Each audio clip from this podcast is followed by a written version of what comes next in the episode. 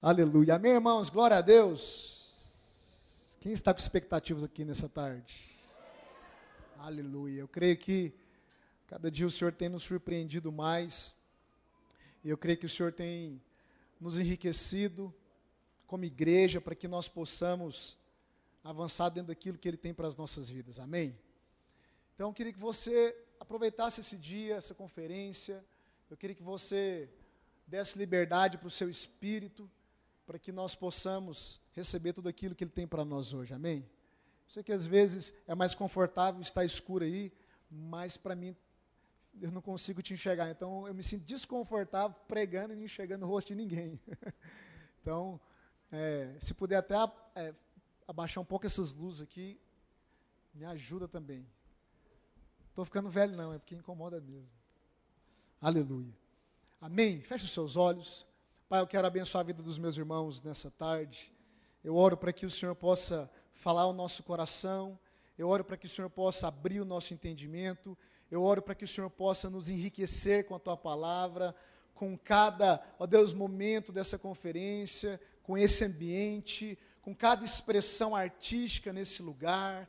O Senhor é aquele, ó Deus, que se manifesta através da, das muitas formas, a tua multiforma, ó Deus, sábia de se revelar ao homem, pode ser expressa através de, de várias maneiras, e nós cremos que o Senhor, ó Deus, é visível, é presente nessa noite, a cada forma de expressão, nós te damos liberdade nesse lugar, no nome de Jesus, diga amém.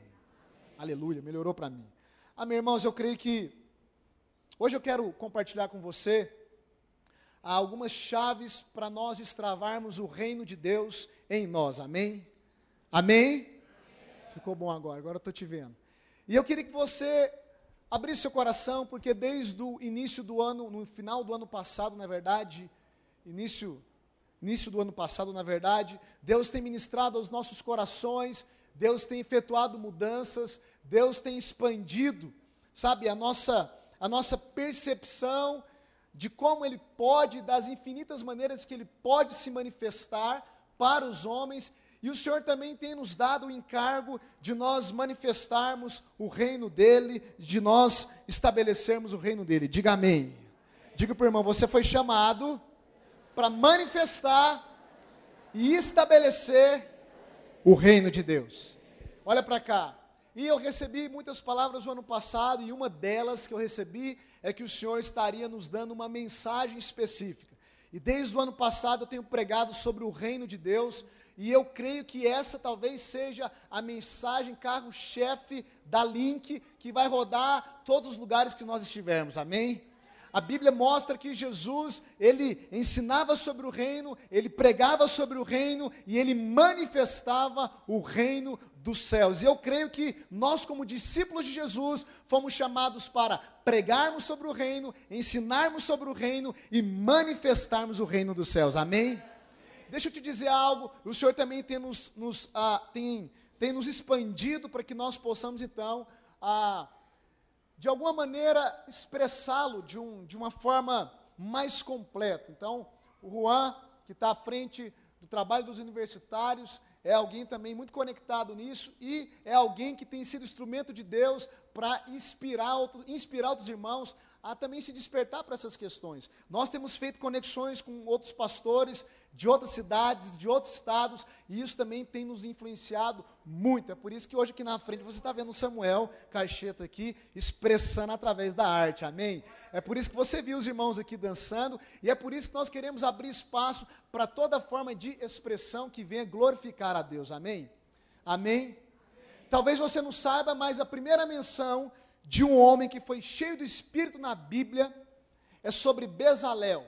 O primeiro homem que foi cheio do Espírito na Bíblia não foi cheio do Espírito para orar, em, orar em línguas, não foi cheio do Espírito ah, para profetizar, não foi cheio do Espírito para nada mais a não ser para de maneira artística, contribuir para a edificação do tabernáculo, que é um símbolo da igreja. Então, o primeiro homem cheio do Espírito na Bíblia, a primeira menção é de alguém que foi capacitado por Deus com dons artísticos para construir o tabernáculo. Então eu creio que os dons artísticos, eles têm o seu, o seu espaço, a sua relevância e a sua importância na edificação da igreja. Amém?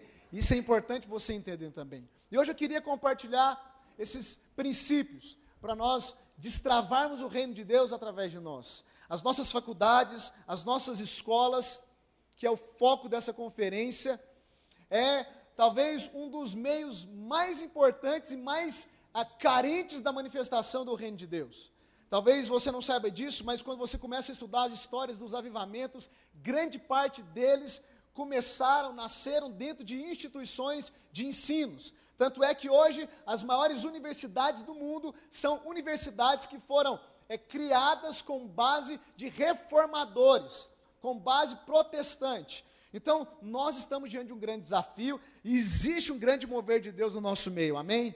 Nós estamos completando agora em março uh, um ano do trabalho dos universitários do nosso meio. Nós já somos mais de 2 mil jovens que semanalmente recebem da palavra de Deus. Nós estamos em outras cidades, em outros estados, e ter mais de 2 mil jovens alcançados em menos de um ano de trabalho é avivamento, meu irmão. Isso é mover de Deus, isso é algo sobrenatural, e você precisa começar a perceber o que está acontecendo no nosso meio. Uma das coisas que nós temos falado é que nós ainda não descobrimos o que nós temos. Existe algo que nós temos que nós ainda não descobrimos. Eu oro para que Deus possa abrir os nossos olhos, para que todo esse potencial colocado dentro de você possa sair, possa se manifestar aonde você estiver. Amém? Faculdades, escolas, na rua, na sua família, aonde você estiver, existe um reino dentro de você ansioso por se manifestar, por se revelar aos homens. E eu creio que algum, algumas, alguns ensinamentos têm é, travado a manifestação do reino dentro de nós. E hoje eu queria falar sobre quatro coisas para destravar o reino de Deus dentro de nós, para que ele se manifeste em escolas, faculdades, ou seja onde você estiver. Amém? E a primeira coisa que nós precisamos para destravar o reino de Deus que está dentro de nós, diga para o irmão assim: jogue fora a teologia do escapismo. Talvez você nunca ouviu falar sobre isso, mas uma das coisas que tem nos ou que tem impedido a igreja de manifestar o reino é a teologia do escapismo. E o que é isso, pastor? Sabe, eu nem sei se existe de fato essa teologia, mas eu dei o um nome para esse ensino dessa forma. O que é a teologia do escapismo? A maioria dos, dos cristãos, eles têm uma visão escatológica muito é, divergente com aquilo que Jesus veio propor e com aquilo que a Bíblia veio propor. E muitos cristãos, quando olham para o Apocalipse, para o final dos tempos, eles dão mais ênfase e mais força a Satanás do que de fato no plano redentivo de Deus. E por muito tempo vem se falando que o palco para a manifestação do anticristo, o palco para o reinado do anticristo está se formando no mundo. E de fato o anticristo vai se manifestar. Isso é bíblico. É uma, é uma das profecias que irá se cumprir mas o palco que está se formando no mundo não é para o reinado do anticristo. O palco que está se formando no mundo é para o reinado de Jesus Cristo. A história bíblica não é sobre o reinado de Satanás. A história bíblica não é sobre o governo do anticristo. A história bíblica é sobre o governo do Filho de Deus, o Cristo. E o problema dessa teologia é que ela tem engessado a igreja, o problema dessa teologia é que tem assaltado o chamado, a missão e a responsabilidade que nós temos aqui na terra. E quando essa, esse ensino entra no meio da igreja, e é um ensino que vem sendo é, é, repetido de, de, eras em eras, e é muito comum isso no meio da igreja, na igreja evangélica, quando esse ensino entra e cria raízes, esse ensino cria um crente que está só preocupado consigo mesmo. E na cabeça dele é mais ou menos o seguinte: olha, eu vou me garantir, porque tudo vai ficar mesmo para o anticristo, logo, logo eu estou partindo para a glória e que o resto se exploda. Eu quero é garantir a minha parte, eu quero é garantir a minha mansão celestial. Esse é o problema desse ensino. E eles concluem que tudo vai ficar para o anticristo. Mas deixa eu te dizer algo: tudo que Deus criou, Deus não criou para o anticristo. Tudo que Deus criou, Deus criou para os seus filhos. Sabe, essa terra não vai ser entregue nas mãos do anticristo, como ela foi entregue nas mãos de Satanás através de Adão. Não, essa terra está sendo retirada das mãos do nosso inimigo e um dia ela será completamente retirada da influência ou de qualquer governo que não seja o governo de Cristo. E a igreja entra nessa história, porque a igreja é o meio pelo qual o Senhor está retomando território e resgatando o governo dele sobre a terra. Então você tem uma missão, meu querido. Nós temos uma missão. Nós estamos aqui para manifestar e para estabelecermos o reino do Senhor. Então você precisa de uma vez por todas ser livre dessa teologia maligna que assalta o seu chamado, que assalta o seu compromisso e que assalta a sua expectativa para essa geração. Você nasceu no tempo oportuno, não é por acaso que você vive nessa geração, não é por acaso que você faz parte dessa igreja, não é por acaso que você está sentado nesse banco, nessa conferência. Existe algo que Deus quer fazer através de você, através de nós, e você precisa se comprometer com isso, amém? Diga para o irmão: se comprometa com a missão. Jesus deixou bem claro que a nossa missão é, nós, é fazermos discípulos, é irmos pregando o evangelho do reino até os confins da terra. E ele diz que quando o evangelho do reino chegar até os confins da terra, então Cristo voltará. Agora, o evangelho do reino chegar até os confins da terra não é só uma questão de propagar a mensagem, mas é, é, é desse evangelho chegar e se estabelecer, chegar e permanecer. Então, o evangelho do reino, chegar até os confins da terra, é a missão da igreja de levar uma mensagem, mas também de enraizar, de plantar uma realidade do reino de Deus aonde ela estiver. Eu quero te dizer nessa tarde que o céu não é o seu destino. O céu é a sua origem. Você não está indo para o céu, é o céu que está vindo para a terra. E você precisa de uma vez por todas entender essa verdade. Para você então focar na sua missão e corresponder para aquilo que Deus tem para fazer através da sua vida. Essa é a primeira coisa que você precisa ser livre nessa tarde, da teologia do escapismo. A segunda coisa é que você precisa compreender então o anseio do céu pela terra.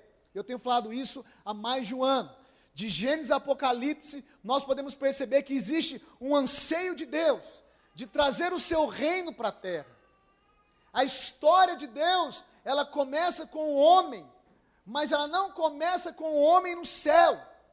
A história de Deus começa com o homem no ambiente celestial, porém na terra. E se a história de Deus começa com o homem no ambiente celestial, na terra, e significa que a história de Deus com o homem vai permanecer e se perpetuar nessa terra. Posso ouvir um amém? Então tudo começa no céu, diga tudo começa no céu. Tudo começa no céu, tudo começa no reino de Deus, mas as coisas vão terminar nessa terra. Tudo começa no céu, mas tudo vai terminar e perpetuar nessa terra. Então, você precisa entender que existe esse anseio. Deus criou a terra e Deus disse que tudo era bom. Deus escolheu não outro lugar para vir habitar com o homem, ou para vir relacionar com o homem, senão essa terra. A Bíblia começa com o relacionamento de Deus num jardim, e a palavra jardim no, no, original é paraíso. Então a Bíblia começa com o relacionamento de Deus com o homem no paraíso, nessa terra. E no decorrer de toda a história bíblica, você vai perceber esse anseio latente em Deus de querer vir para a terra. Em Moisés, Deus ordena que Moisés então construa um tabernáculo. Porque o anseio de Deus é habitar no meio do teu povo, é ter a tua presença no meio do teu povo. Anseio de Deus em vir para a terra. Sabe, o tabernáculo, ele é nada mais, nada menos que uma maquete terrestre da habitação celestial de Deus. Sabe que o tabernáculo nos mostra o anseio de Deus trazer a sua casa que está no céu para a terra. Esse é um seio de Deus. Por isso que ele manda construir um tabernáculo para dizer para Moisés, para Moisés, Moisés, logo logo eu vou fazer com que a minha morada, aonde eu estou, desça para a terra de maneira permanente e eu habitarei no meio de vocês. Vocês habitarão comigo por, durante toda a eternidade. Eu serei o vosso Deus e vós sereis o meu povo. Apocalipse capítulo 22.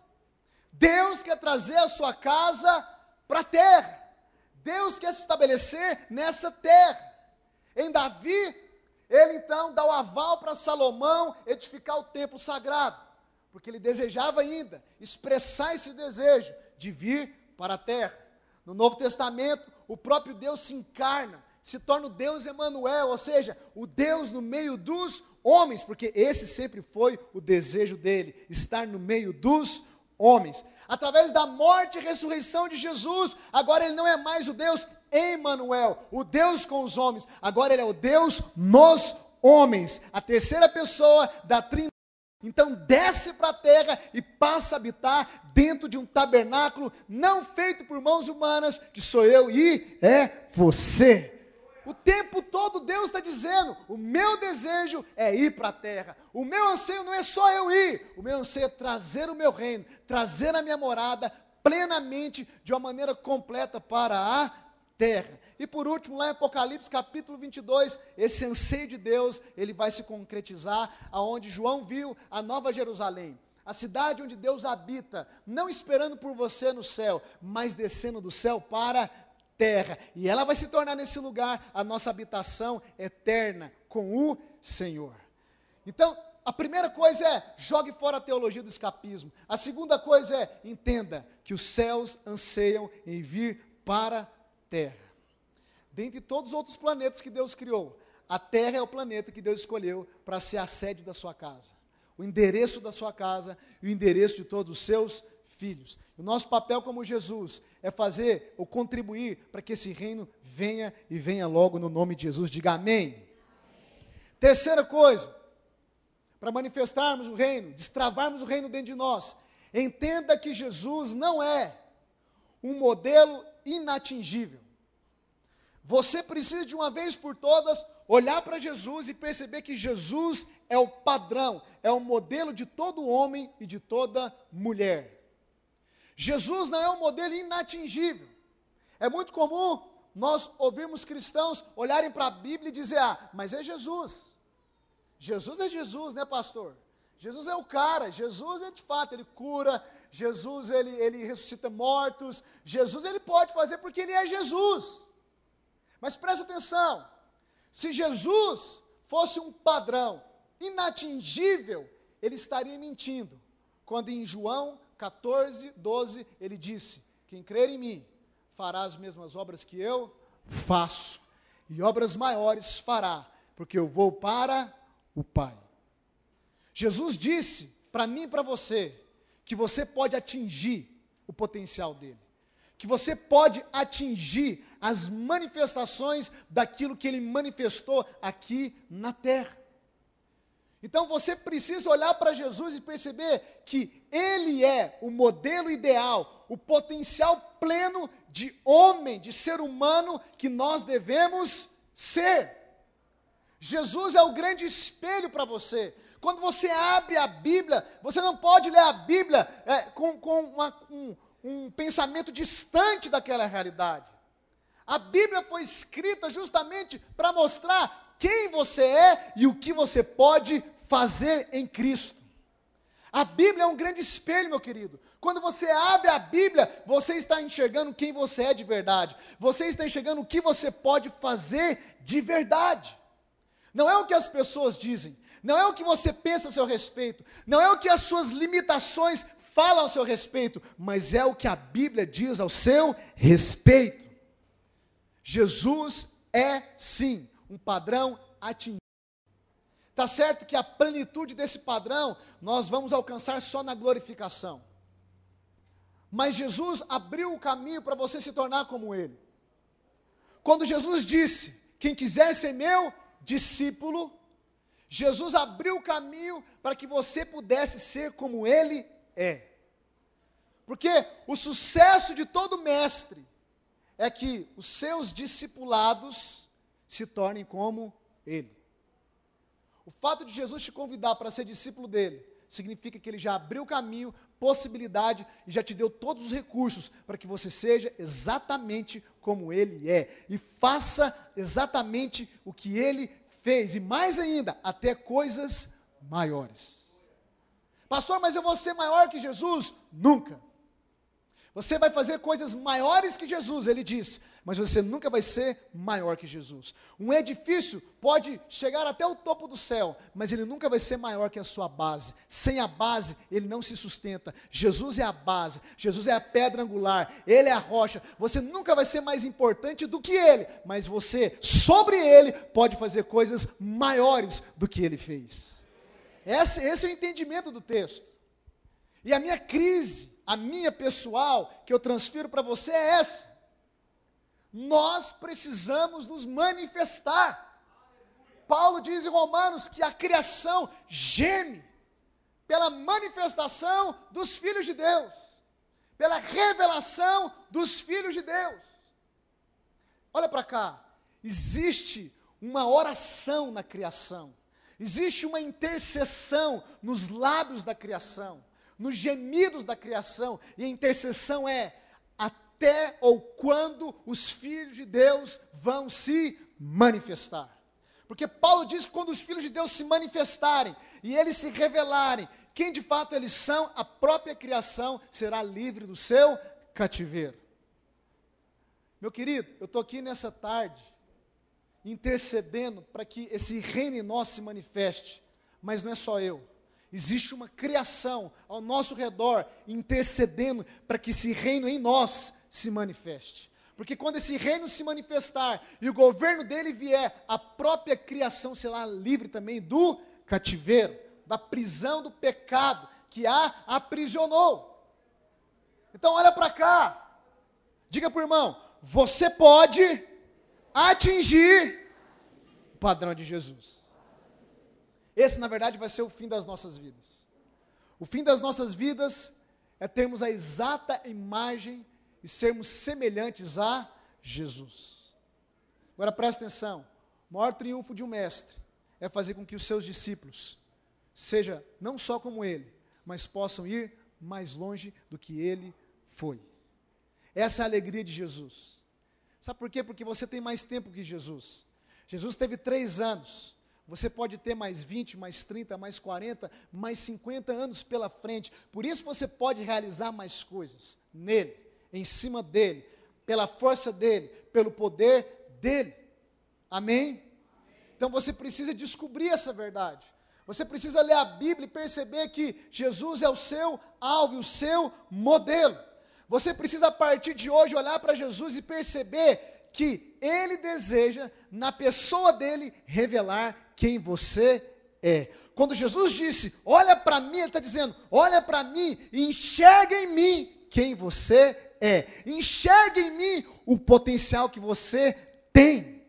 É o que ele está dizendo.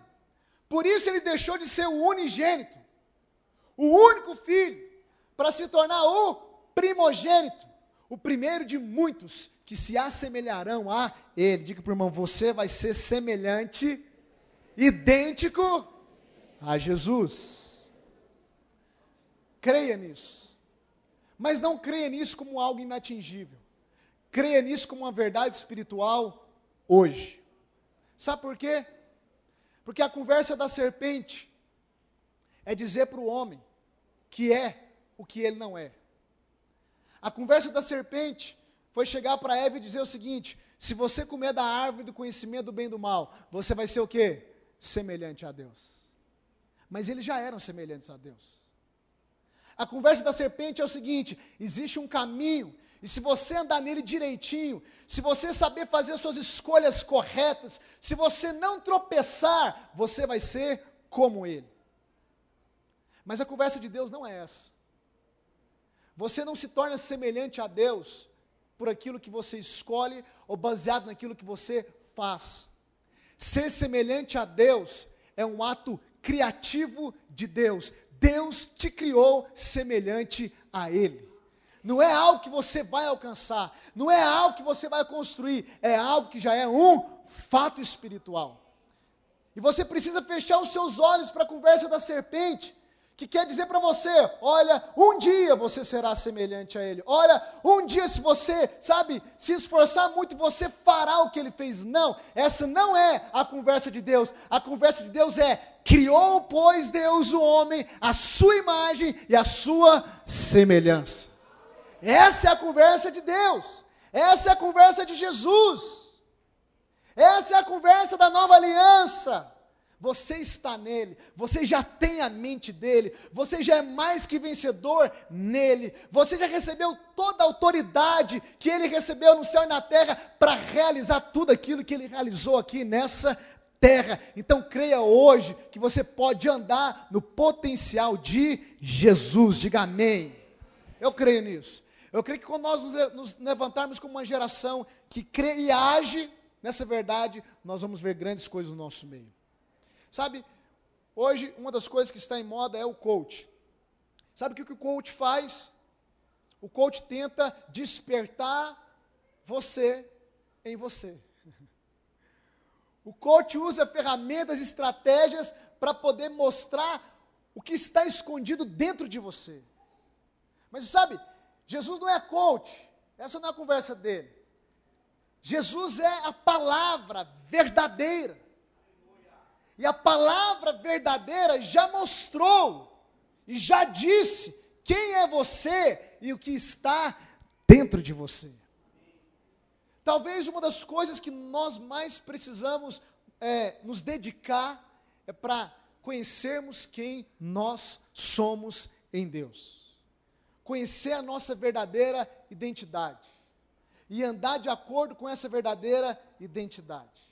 Então não deixe o diabo dizer, que você está muito distante para atingir o padrão de algum homem ou de alguma mulher de Deus que você lê na Bíblia, fazendo e operando coisas poderosas. Não, você não está num padrão muito distante. Tudo já está consumado. Tudo já está feito. Tudo já está disponível. É uma questão de você crer. Ser a imagem e semelhança de Deus não é produto do seu esforço, mas é esse ato criativo do próprio Deus. Então, primeira coisa, você precisa jogar fora a teologia do escapismo.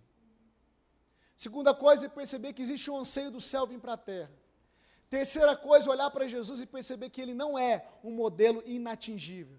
E última coisa, o que Jesus precisou para realizar as obras do Pai e manifestar o reino, você pode receber hoje nessa conferência. O que Jesus necessitava para fazer tudo o que ele fez, você pode receber hoje, se você ainda não tem. Pastor, e o que Jesus precisava para realizar tudo o que ele realizou? Abra lá em Atos capítulo 10, projeta para mim, verso 37. Atos capítulo 10, verso 37. Diz assim: Vós conheceis a palavra que se divulgou por toda a Judéia, tendo começado desde a Galiléia depois do batismo que João pregou, como Deus ungiu, diga, Deus ungiu. Diga assim: Jesus precisou ser ungido. Deus ungiu a Jesus de Nazaré com o Espírito Santo e com poder. E quando Jesus foi ungido com o Espírito Santo e com poder, então ele passou a andar por toda parte, fazendo bem e curando a todos os oprimidos do diabo, porque Deus era com ele. E eu vou te explicar onde eu quero chegar. Mas a primeira coisa, a palavra unção no original traz a ideia de toque. Quando a Bíblia diz que Jesus foi ungido pelo Espírito e com poder, significa que Jesus recebeu o toque do Espírito e de poder. Eu quero te perguntar nessa tarde: quem já foi tocado pelo Espírito Santo, levanta sua mão, deixa eu ver. A maior parte de quem está aqui já foi ungido com o Espírito. E se você precisa agora ser ungido com poder, receber um toque de poder, essa é a minha proposta no final dessa mensagem e durante toda essa conferência. Mas se você ainda não foi ungido pelo Espírito Santo, se você está aqui nessa tarde e não teve uma experiência com o Espírito Santo, eu quero te dizer que esse é o lugar e esse é o ambiente para você ser tocado pelo Espírito Santo. Ser ungido pelo Espírito Santo. Porque quando Jesus levantou das águas do Rio Jordão, foi justamente isso que aconteceu com Jesus. Por que, que não existe nenhum relato antes do batismo de Jesus de milagres? Por que, que Jesus não fez nada, nada, nada de relevante? Talvez Jesus fez as melhores cadeiras ou as melhores mesas lá de Nazaré, porque ele era um carpinteiro, e talvez o seu pai era um carpinteiro famoso. Talvez a marca da carpintaria ou da marcenaria de, de José e Jesus era uma marca conhecida. Talvez essa foi a única coisa relevante que ele fez, antes de ser ungido pelo Espírito. E é por isso que a Bíblia não fala nada antes do batismo de Jesus, a não ser narrar como foi o seu nascimento, a fuga dos seus pais, e que ele crescia em sabedoria, porque de fato ele era alguém que se dedicava, e como qualquer outra criança, mesmo sendo divino, ele estava limitado a um corpo humano, ele precisava desenvolver sua habilidade de andar, ele precisava desenvolver sua habilidade de comunicar, de estudar. Sabe, Jesus sabia todo o Velho Testamento de cor, não é só porque ele era Deus, mas porque ele precisou estudar e decorar todo o Velho Testamento, ou pelo menos o Pentateuco, os cinco primeiros livros, porque toda criança, lá em lá, lá, é, é, judaica, toda criança judia, ela passava por essas fases. Ela tinha que decorar tudo, para depois ter uma oportunidade de ser escolhida por um rabino e se tornar um discípulo. Então Jesus era um homem comum. Presta atenção. O apóstolo Paulo em Filipenses capítulo 2, ele diz que Jesus, ele se esvaziou. Quando, quando Deus assumiu a forma de servo, ele se esvaziou. Ele se esvaziou, ele abriu mão da sua glória e ele se tornou semelhante a um servo, ele se tornou como homem. Pastor, Jesus é Deus, ele é Deus, mas ele não veio como Deus. Jesus veio como homem. A diferença de Jesus é que ele não tinha natureza pecaminosa, porque a semente que gerou Jesus dentro do ventre, do ventre de Maria não foi a semente de José, foi o próprio Espírito Santo.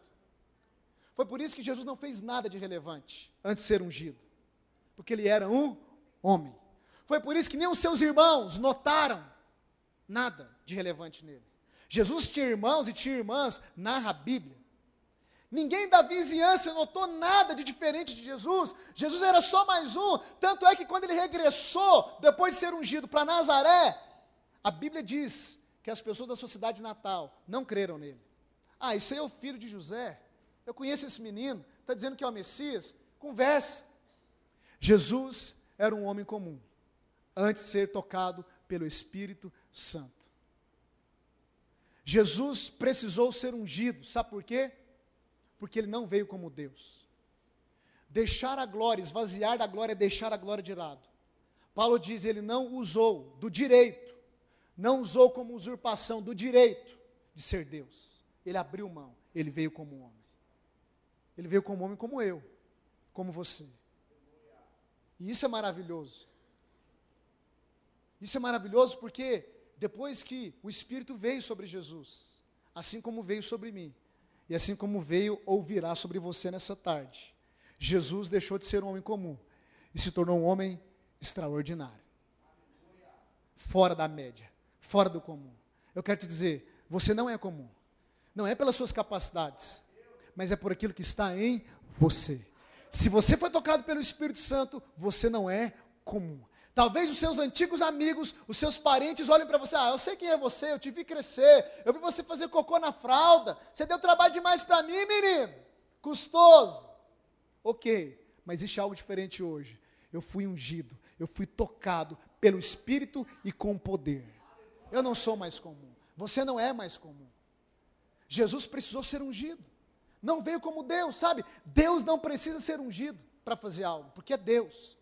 Só homens precisam ser ungidos para fazer algo, porque homens para fazer algo para Deus e homens para fazer algo que está acima da capacidade humana precisam de uma capacidade sobrenatural. Jesus precisou ser ungido para realizar as obras do Pai. Eu queria finalizar com Lucas capítulo 4, verso 16. Queria que você ficasse de pé no seu lugar. Os irmãos do louvor pode subir.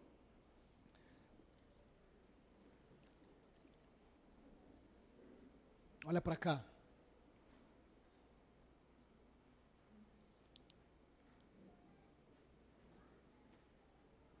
Pode tocar, deixa eu queimar. Olha para cá. Desculpa se eu fui muito rápido, assim, tentei falar bem rápido, às vezes vou falando rápido por causa do nosso horário, mas eu preciso que você entenda isso. Nós estamos vivendo um momento ímpar, irmãos. Importante demais, portas abertas, conexões abertas. Sabe, essa semana nós vamos estar lá em São Paulo, na imersão, com, com pastores, homens e mulheres relevantes de todo o Brasil. Sabe, Deus está abrindo portas para nós recebermos unções diferentes, influências diferentes, e tudo isso é por causa daquilo que Deus quer fazer através de nós como igreja. E óbvio que Deus não vai fazer só através de nós, existe uma mobilização do Espírito Santo em toda a nação brasileira. Mas você precisa entender que esse é o seu tempo. Sua vida está passando. E que você não pode perder essa oportunidade. Existe uma missão para nós. Você que está na faculdade, você que está na escola, presta atenção, olha para cá. Você não está lá só para se profissionalizar, adquirir conhecimento. Você está lá como um agente do reino dos céus. Você está lá para manifestar o reino de Deus. E não só manifestar o reino de Deus, mas viver os valores do reino de Deus, para que ao seu redor você possa construir uma cultura dos valores do reino de Deus. Quando as pessoas ali em Atos olhavam para a igreja, a Bíblia diz que a igreja em Atos contava com a simpatia de todos de fora.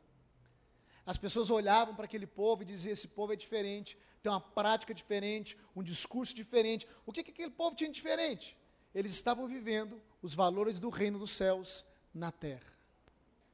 E quando o mundo olhou para aquela igreja, o mundo naquela época, eles ficaram impactados, impressionados. Sabe, o mundo precisa olhar para nós e perceber que nós não temos só um discurso, nós temos também uma, uma prática, um estilo de vida, mas nós também temos algo dentro de nós que podemos oferecer ao mundo. É o reino de Deus. Ele está dentro de nós. Jesus disse que o reino de Deus está dentro de nós. Pode dizer para o irmão: o reino de Deus está dentro de você.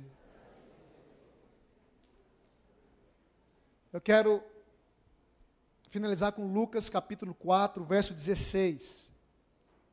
Diz assim o texto: indo para Nazaré, onde fora criado, projeta para mim Lucas 4, verso 16. Indo para Nazaré, se puder também ligar os instrumentos, é bom. Indo para Nazaré, onde fora criado, entrou no sábado na sinagoga, segundo o seu costume, e levantou-se para ler. Presta atenção no texto. Então, lhe deram o livro do profeta Isaías. E abrindo o livro, achou o lugar onde estava escrito: O Espírito do Senhor está sobre mim, pelo que me ungiu. Então, Jesus vai dizer agora: Esse Espírito em mim me ungiu, me tocou, me capacitou para evangelizar. Sabe, se Jesus não tivesse o Espírito, ele poderia evangelizar? Não. E se tentasse, ia ter fruto? Nenhum. Como Pedro tentou evangelizar. E não teve nenhum fruto, sabe por quê? Porque o Espírito não estava sobre ele. Mas o dia que o Espírito, que Pedro evangelizou com o Espírito sobre ele, três mil se converteram de uma vez só. Jesus está dizendo que, o que ele iria fazer agora por causa da unção sobre ele. Me ungiu para evangelizar os pobres enviou-me para proclamar libertação aos cativos. Jesus não poderia libertar ninguém se o Espírito não estivesse sobre ele. Ninguém. Porque ele era um homem comum sem o Espírito Santo. Enviado de Deus, sim, mas sem potencial sobrenatural para manifestar o reino de Deus. E restauração da vista aos cegos, para pôr em liberdade os oprimidos e apregoar o ano aceitável do Senhor.